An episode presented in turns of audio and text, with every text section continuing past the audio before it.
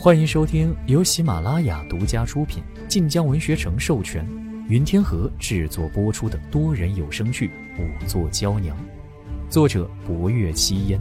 欢迎订阅。第二十一集。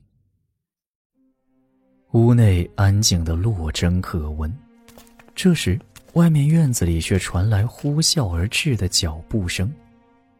郑文安等人的声音响了起来。郑文安先劝慰离去三夫人，而后便奔到了书房门口。一眼看到郑文燕趴在书桌之上，脚下血色刺目，郑文安语声含悲：“三哥。”霍威楼令郑文安进门，指着郑文燕后背的降魔杵。可认得此物？郑文安看到那降魔杵，神色一变。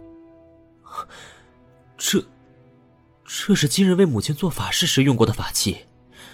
几位师傅本来打算带走，可三哥出言令其留下，说放在灵堂可辟邪。此物放在灵堂的？还没有。是先和所有的祭品法器一起收起来的，说明日再重新布置母亲的灵堂，免得不像样子。三哥说，反正案子还未破，也是打算给母亲停灵七七四十九天的。待过了七七，所有法事做完了，方才下葬。郑文安说完，鼻尖一酸。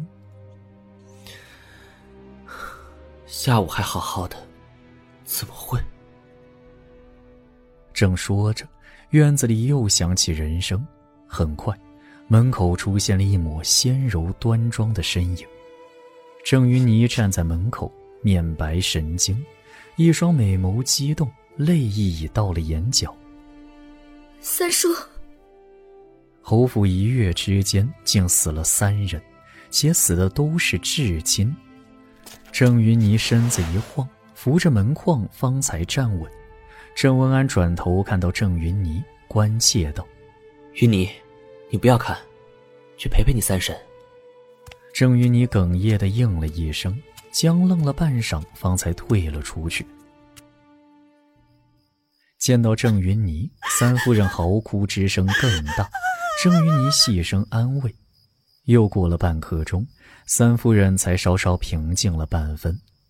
霍威楼正令绣衣使和衙差们在院内搜查，见状踱步过来。三夫人哭得双眸通红，见霍威楼走来，到底有些忌惮。侯爷，夫君死的冤枉，请您一定找出害人的凶手，为夫君伸冤啊！说着又哭起来。霍威楼严声问。郑文燕本回了院子，为何忽而来了书房？三夫人一愣，抹着眼泪道：“民妇也不知。今日夫君为了母亲的法事累了一日，本是要回去歇歇的，可也不知怎么的，刚换了衣服，他便神色大变的疾步出了院门。民妇在后叫他，他却头也不回。”那时民妇正要备饭，见此，便也随他去了。后来，饭食备好，人还未回，民妇便令浩儿出来寻他父亲。浩儿出门半刻钟，民妇才知出事了。看了屋门一眼，三夫人哭声再起。夫君不过而立之年，浩儿才七岁。以后我们孤儿寡母要如何活呀？郑云妮在旁听着，亦是泪盈于睫，一边劝慰三夫人，一边哄着郑浩。郑浩埋头在三夫人怀里，人仍然在发抖。霍威楼看着郑浩：“你是才看到了什么？若细心些。”便能发觉霍威楼语气是温和了些的，可对郑浩而言，霍威楼本身就足够害人，无论他用什么语气。一时郑浩更怕了。三夫人抽噎着道：“侯爷，浩儿说他看到了母亲，说他看到了母亲的鬼魂。这门窗都锁着，若非鬼魂，又如何进去害人呢？可母亲为何害夫君？夫君没有害过母亲啊。二哥死在母亲头七，七日是母亲二七。三夫人喃喃自语，越说神色越是惊惧，只抱紧了郑浩，生怕鬼魂来害他们母子一般。郑云霓摇了摇三夫人：“三婶，莫说胡话，没有鬼神的。”满院皆处在鬼魂杀人的恐惧之中，郑云霓倒是显得十分镇静。霍威楼看了他一瞬，又问三夫人。郑文燕离开之前都做了什么？可有见过什么人？听过什么话？三夫人神色茫然，回想着，越想眉头皱得越紧，显然想不起有用之物来。就在这时，屋内响起了薄若幽的声音：“侯爷，请进来。”霍威楼没有迟疑的转身，待快步入书房。便见薄若幽站在书案左侧西窗之下，手中拿着一物，示意道：“侯爷，找到郑三爷忽然离开的原因了。”他的语气有些沉重，而这一刻，霍威楼也看清了，他手中拿着的是一张烧的只剩下一小半的纸，是洒金笺。霍威楼迈步过去。毫不意外的，在上看到了“无知二妻”四字。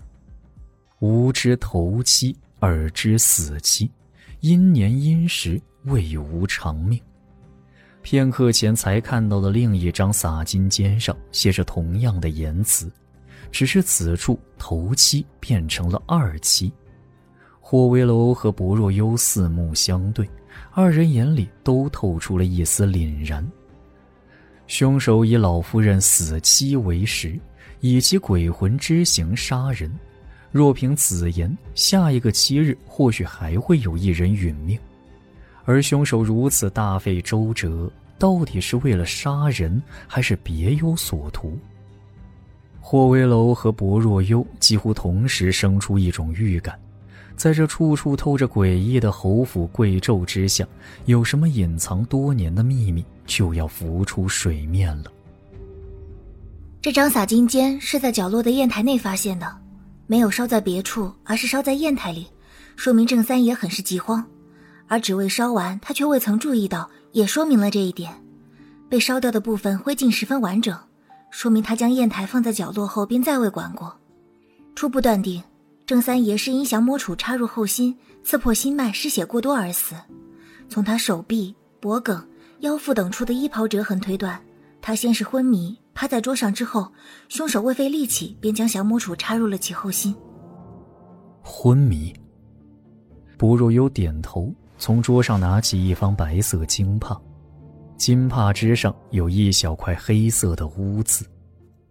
这是从郑三爷鼻腔中找到的，仍是曼陀罗。郑三爷身体还未出现尸僵，尸斑也未开始沉淀，而人死之后最快出现的是肌理经脉的松弛。郑三爷此刻便是如此，且他身体仍是温热，说明他死亡时间应该在半个时辰之内。也就是说，他到了书房，烧掉了那张洒金笺，之后没多久，凶手就到了。薄若幽一边说着，霍威楼一边去后窗之处查看，很快。在北面靠墙的窗缝之中，发现了一点被烟熏火燎过的痕迹。此处距离郑文燕书案并不远，却在郑文燕书案的斜后方。就算有明显烟雾，郑文燕或许一时半刻也发觉不了。霍威楼未曾多言，亲自带着绣衣使到了后窗之外。